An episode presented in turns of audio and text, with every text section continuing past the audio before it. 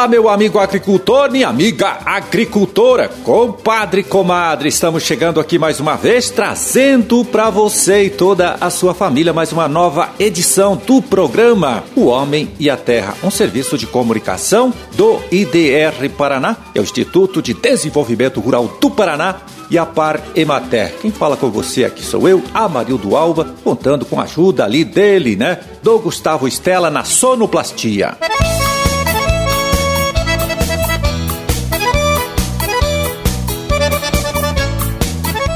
2 de setembro de 2020, quarta-feira, com a lua entrando na fase cheia, às 2 e 23 da madrugada. Dia do repórter fotográfico e cinematográfico também.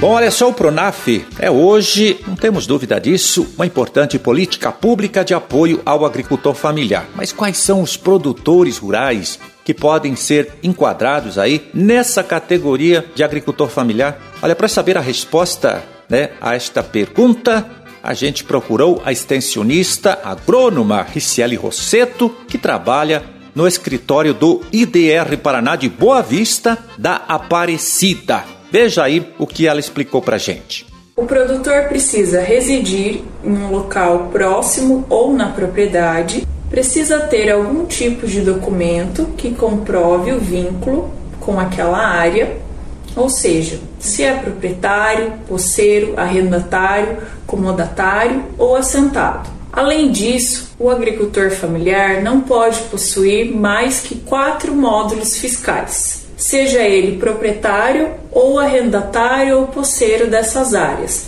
Elas não devem somar mais que quatro módulos fiscais. Aqui na nossa região, no oeste do Paraná, quatro módulos fiscais equivalem a 72 hectares, mas nós temos municípios que vão até 80 hectares.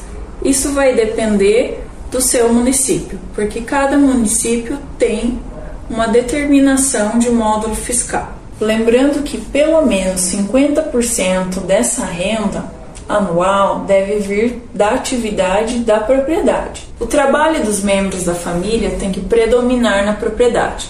A família pode até ter ajuda, ou seja, ter empregados, mas o número de empregados não deve ultrapassar ao número de integrantes da família. E além disso, a renda bruta anual não deve ultrapassar de 415 mil reais. É importante ressaltar que os assentados da reforma agrária, os beneficiários do crédito fundiário, quilombolas, indígenas, piscicultores, silvicultores e extrativistas também têm direito ao PRONAF. Se você pertence a uma dessas categorias ou cumpre todos os requisitos para se encaixar como agricultor familiar, você tem direito à DAP. Através da DAP, você tem acesso a todas as políticas públicas disponíveis.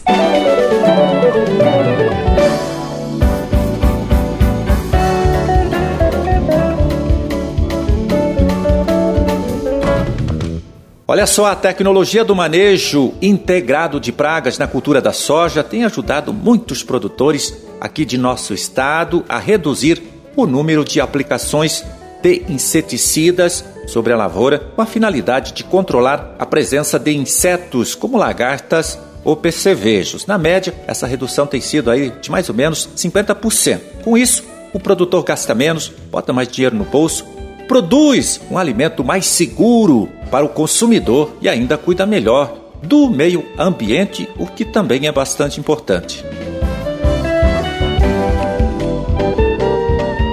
Pois é, hoje, em todo o estado, já temos milhares, olha, milhares de sojicultores adotando a tecnologia do manejo integrado de pragas na cultura da soja. E está aumentando isso, viu? Nesta safra, por exemplo, cerca de 1.200 plantadores de soja resolveram fazer um curso ofertado através de parceria entre o Senar e o IDR Paraná, para colocar também em prática, lá nas suas propriedades, o MIP, como os técnicos costumam chamar de forma mais abreviada essa tecnologia. Bom, e uma das pessoas que trabalhou na organização e promoção desses 80 cursos sobre manejo integrado de pragas foi o agrônomo extensionista Edivan José Possamay, coordenador estadual do projeto Grãos do IDR Paraná. E é o próprio Edivan quem agora dá mais detalhes aqui pra gente sobre esta iniciativa tão importante. Vamos ouvir.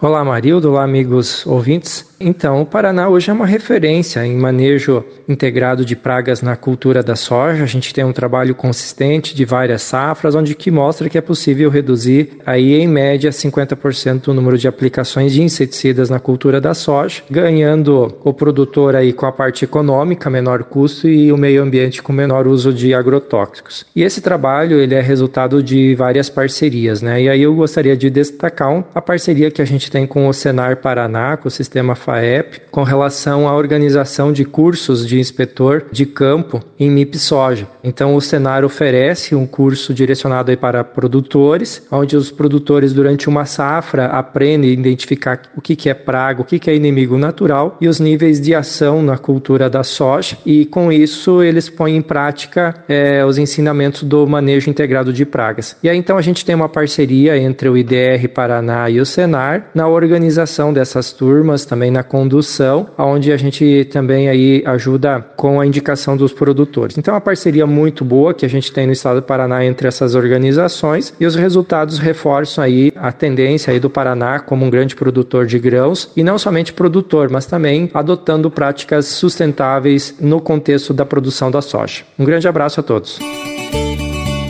Valeu, Edivan, muito obrigado pela sua colaboração. Grande abraço e parabéns aí pela brilhante iniciativa de todos vocês, técnicos do Senar e do IDR Paraná.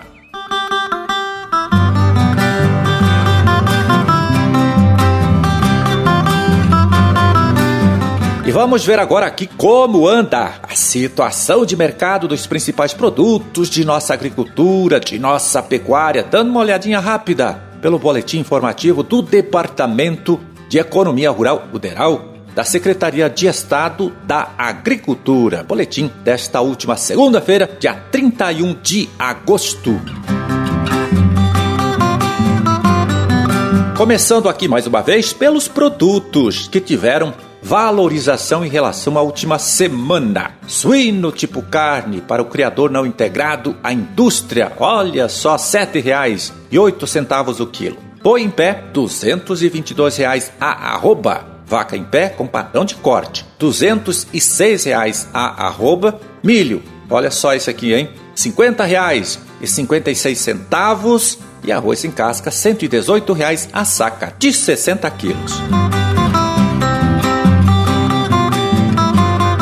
Continuando aqui, olha, soja, 116 reais a saca. Feijão preto, preço estável, 230 e feijão carioca, 196 reais a saca de 60 quilos. Café beneficiado, bebida dura tipo 6, melhorando um pouquinho mais, 497 reais a saca de 60 quilos. Mandioca, essa sim tá difícil de melhorar Caiu mais um pouco até o preço nesta última segunda-feira, chegando a 325 reais a tonelada. E trigo para pão com pH 78, pH de referência, R$ 60,17 a saca de 60 quilos. Esses, então, foram os preços médios praticados na última segunda-feira, dia 31 de agosto, aqui em nosso estado, e divulgados pelo Departamento de Economia Rural, o DERAL, da Secretaria de Estado da Agricultura.